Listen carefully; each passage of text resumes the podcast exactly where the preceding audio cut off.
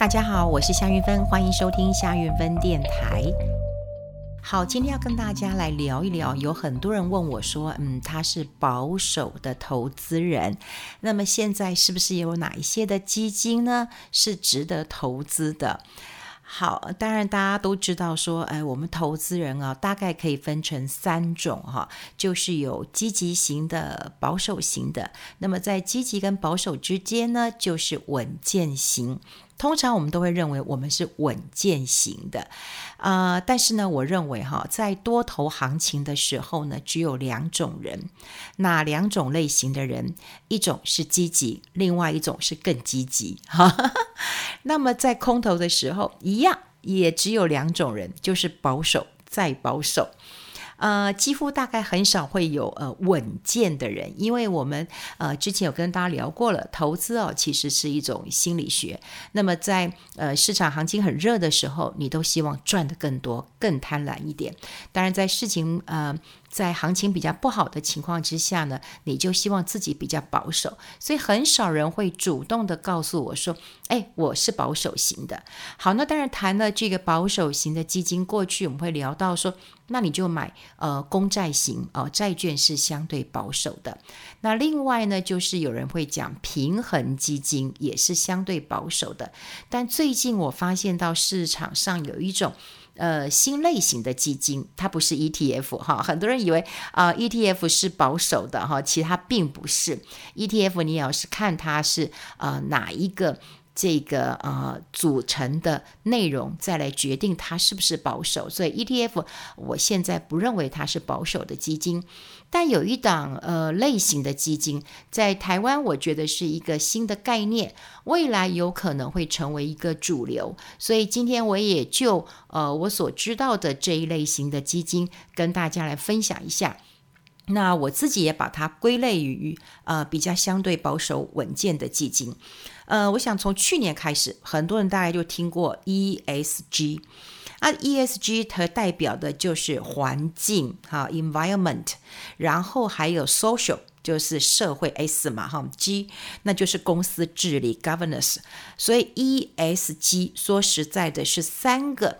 这个不同的面向，那当然包括了你对环境要友善啊，你公司治理要好。过去啊，我讲个公司治理的案例，比方说，呃，这家公司呃，像呃之前大同发生了呃公司派跟经营呃这个市场派的经营之争，那当然他的公司治理就会出问题的，或者是他的财报交不出来哦，这也可能就是公司治理的问题。那呃，当然 ESG 并不容易理解。而且很多人也会觉得说啊，以前不是有听过 CSR？好，这个是企业社会责任。呃，过去我在呃正大念念 EMBA 的时候，我们还特别得修这一堂课哈，就是企业的社会责任。那事实上类呃这样类型的呃这个公司很多，甚至在最近还有一个 B 型企业，就是 benefit 到谁？呃，通常来讲，哈，我我觉得未来 ESG 可能会把 CSR 呃涵盖进去，因为企业的社会责任一样，对于环保、对于环境、对于社会、对于公司治理都要有善尽责任。也就是说，今天这家企业必须要对环境好，对股东好，对这个员工要好。好，那么这样的一个情况之下。我想，如果你选择这样的一个公司，那么你投资的风险其实会比较低的。那呃呃，如果说以后这个基金公司把 ESG 这个三个重要的因素都纳入选择的标的当中，那你想想看，呃，基金经理人以后是不是要考虑这家公司它的呃成长性、呃获利、它的营收之外？他可能要考虑一下，哇，这对环境有没有污染呐？好，那有没有这个呃善尽社会的责任啊？或者是有做一些公司治理？呃，过去我们常讲哦，就是有一些公司很妙，比方说碰到一些呃这个呃社会上的一些不管天灾人祸，那当然呃企业都会率先的来捐献。但我以前常常看啊，有一家有一种类型的公司很好玩，他捐公司员工一日所得。那很多的员工听到以后说：“哇，这真是不乐之捐呐！你捐我的钱，然后你自己去做你自己的功德。”像这样的一个情况之下，我觉得，呃，这个不管是对于社会的形象，或者是对于这个呃社会的贡献度来讲，以后可能就会被排除在外了。那当然呢，如果你要选择一家公司值不值得投资，这个 ESG 的呃重要性就会呃很多了。那如果说今天他是善尽呃社会责任的，他公司治理的呃很好，他也很环保，那这样子是不是他的公司经营就比较呃稳健了？哈，就比较稳健了。所以我我就在想，以后这样类型的基金。会比较多，哈，会比较多。那呃，现在很多人都很关心啊，就是呃，整个的企业哈都想，呃，你看过去有讲不能有血汗工厂，对不对？不可以剥削呃童工。好，就是说，如果你有剥削童工的话，那以后是不可以投资的。所以你想想看，不管是说呃这个温室气体的呃排放，或者是说你今天呃员工的生产力，你的这个独立的呃董事会，或者是甚至好你性别的一个多样性，这些都会纳入呃这个呃 ESG 当中。所以如果这样看的话，对一个比较保守型的人来讲，因为这样的类型的公司，大部分大部分都会是比较绩优的公司，当然有可能哦，就是波动可能比较低一点哦，那可能可能我讲的也是可能哈，就可能比较保守一点。可是这个你在长期投资的话，你反而不会害怕。呃，我想很多人在做呃投资的时候，他会告诉你我保守，保守的概念就是怎么样，我不想赔，所以我宁愿小赚，我也不要大赔。那么在这种情况之下，我反而认为呃，大家可以多留意一下这样 ESG 的一个。呃，基金啊，那呃，另外就是为什么我这个呃朋友会跟我讲，他很保守，他希望投资一个比较保守稳健的基金啊，呃，也主要的原因，我想也是看到了现在的定存利率其实都非常的呃低。那你呃利息呃这么低哈，像我有一个呃朋友就告诉我说，我之前在我的新书发表会的时候呢，呃我曾经有讲过，就是说如果你有三百万的话，那你这个呃放在银行定存当中哦，虽然现在不到零点八趴了哈，但是我用零点八趴来算的话，我说那你除以十二个月，你一个月只有两千块，哎，三百万这个数字并不少。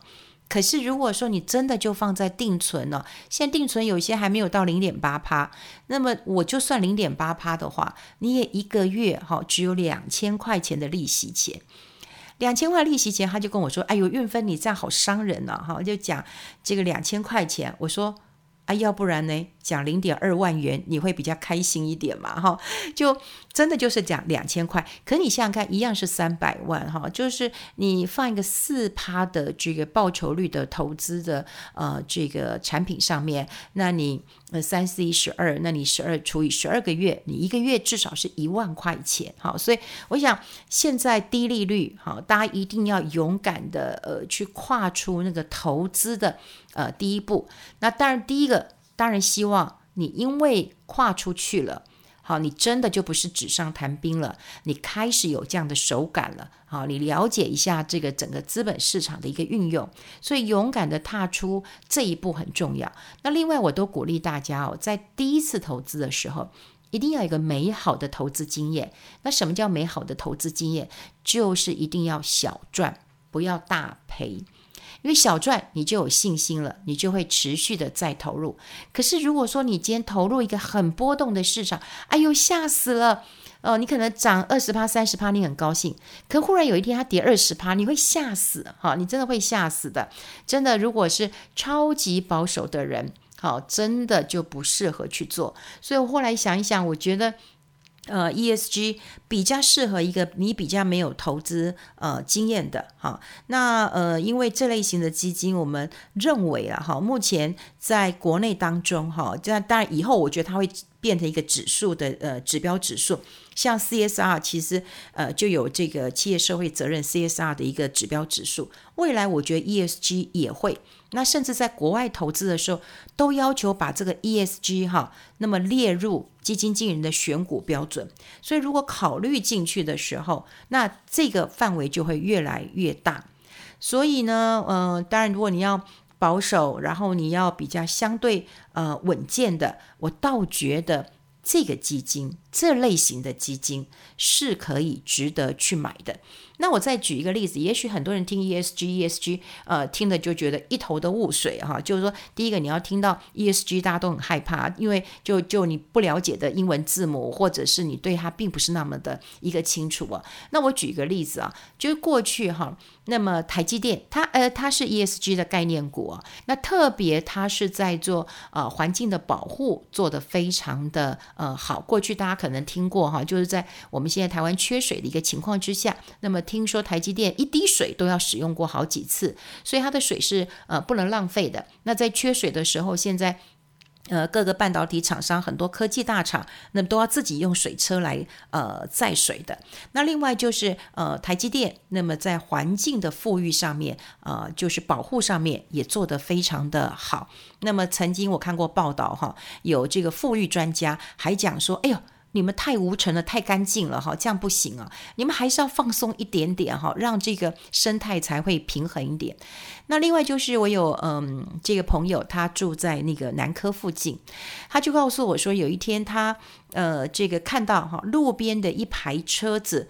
怎么都套上了这个套子，而且很漂亮的套子哈，就车的套子啊，防护套子。我们可能在路边有看过，就是如果路边停车，它要停很久，有一些车主就会呃买一个很大的一个套子，这很像就是高尔夫球的球套啦，或者是我们衣服的套子。那车子也有车子的套子，就把它套起来了。那为什么会这样做呢？谁来套呢？台积电。因为当时他要扩厂的时候呢，他就有很多的砂石车啦，可能水泥车啊这样经过。那经过如果说有下雨天，呃呃，或者是说大太阳的尘土飞扬的，都会让你的车子变得很脏。那如果再加上雨水，哇，就像泥巴一样。竟然有套子，好，就是把车套都套住了。所以你看，这也是。这个对很多人哈，在南科的人对台积电加分的一个关键，所以我们从一个很小的呃事情就会知道说，我们呃现在的投资的趋势啊，越来越重视的是对环境的友善，然后对公司治理的一个必要性。那另外就是要善尽社会的责任。好，比方说你今天雇佣了。这个一定比例的哈，就是呃，可能身障朋友们，这也是未来哈，这个可能列入 ESG 当中很重要的一个指标。大家都知道说，呃，雇佣一些这个嗯，不管是身障或者是有其他障碍的呃劳工朋友们的话，每一个企业都要固定呃雇佣一定的一个比例。但是有的企业呢，它宁愿被罚钱，他也不要雇。我后来也曾经问过，说到底什么理由呢？你为什么不用？他说：“你想想看，我雇佣一个身障的朋友，我的电梯要不要换？轮椅可能进不去，我的走道要不要换？好，甚至我的厕所门要不要换？我任何的转角的地方我要不要换？我花这些钱，我还不如。”这个干脆就罚钱，罚的钱还比较少一点。我想过去可能用这种方式，你可以呃不用雇佣呃这样子的一个员工。可是如果这个也考量在 ESG 当中相关的议题的话，那我想这也对于我们很多呃身上呃朋友们啊，有人讲说我残而不废呀哈，你是不是应该每个人有给他公平等的工作权呢哈？呃，那另外就是有人呃也会想说，呃，ESG 的议题其实很广泛，很很广泛，因为我们讲过能源不要消耗呃消耗呃碳足迹或者是温室的一个排放量，另外就是员工不要剥削，好，你不要剥削员工，这些都会是成为非常重要的指标。那这样子的一个呃公司的话，通常了哈，我们都会认为它一定是绩优公司，然后嗯。绩优公司，我们都会认为它可以长期呃投资的，因为也许它的波动可能比较低一点。可是呢，如果你用这样的呃比较保守的一个心态，然后你去做一个比较长期的投资。好，长期的投资，呃，过去我在节目当中有跟大家呃讲过，就是有母子基金。好，但当然过去我讲母子基金的母基金，可能你会呃认为它是一个比较稳健型，所以我建议可能是平衡型。那如果说你想要做一个以 ESG 当成是一个母基金，我觉得也是 OK 的。呃，母子基金其实最重要的关键就在于说，过去可能我有一笔钱。比方说，我一个月啊、我呃想要投资一万，那我一年是不是投资呃十二万？那十二万我都放在银行当中，那我每个月就定期定额一万块钱去投资，我投资十二个月，就把钱放银行，然后我固定去投资一个月一万，这样十二万。那母子基金就是我准备了十二万，我就买一档母基金。啊，就是买买一档母基金，然后呢，我就再买一档子基金，哦，科技型的也好，或者是你喜欢印度，你喜欢中国都好。那他们一个月一样扣一万，你就从二十四万当中扣了一万，那扣了两两支就是两万，那他们去做投资。那如果投资赚了十趴、二十趴，你设定好，你自己设定十趴、二十趴。然后你就把它赎回，那赎回放哪里呢？过去赎回是放银行，但现在赎回就是放在呃母基金当中。所以我刚刚讲了母基金可能要保守稳健，所以呃除了我之前提过的呃这个呃平衡型的基金，那我想其实 ESG 基金可能也可以成为你的母基金，哈，或者是你可以成为你人生的第一档基金。好，那因为呃以前我在呃讲这个人生的第一档基金的时候呢，我会讲两球不错哈，这两球就是全球的股票型跟全球的债券型。但呃从去年到今年，这个全球的股市，因为全球股市当中呢，其实欧美的比重很高哈，那么已经占了呃很高在六七成哈，甚至有的到七成左右，所以这么高的一个比重，它也涨了这么多。那么在这种情况之下，也许你去选择一个呃，对于呃比较保守稳健的 ESGG 呃 ES 呃 G 的一个基金，对你来讲的话，我觉得是可以考量的。好，这个呃投资当然有很多人讲说呃很难呐、很难。可是呃我们现在的投资都在呃改变当中，那整个的思维呃全部的这个资金呢，也都在以这个为核心的投资主流。所以，我们台湾投资人当然也不可以哦，说我不懂哦，我不知道。啊，这基本的概念你要有的。好，这就是今天啊、跟大家来聊一聊。过去我们有听过 CSR 企业社会责任的基金，那么现在呢，多了一个称号叫 ESG。那以后呢，我都会认为 ESG 应该会取代掉 CSR。那现在还有 Benefit B 型的企业，B 型企业，我想以后应该也是属于这个 ESG 基金当中的一环。那我们就留意一下这些基金。未来长期的一个发展，我现在已经发现到很多的国际基金都已经规定要买 ESG，所以如果你是比较保守的、长期的、稳定的、不喜欢太波动的，那么慢慢的去了解一下这档基金，我觉得是一个不错的选择。好，今天跟大家分享这边，我们下次再见喽，拜拜。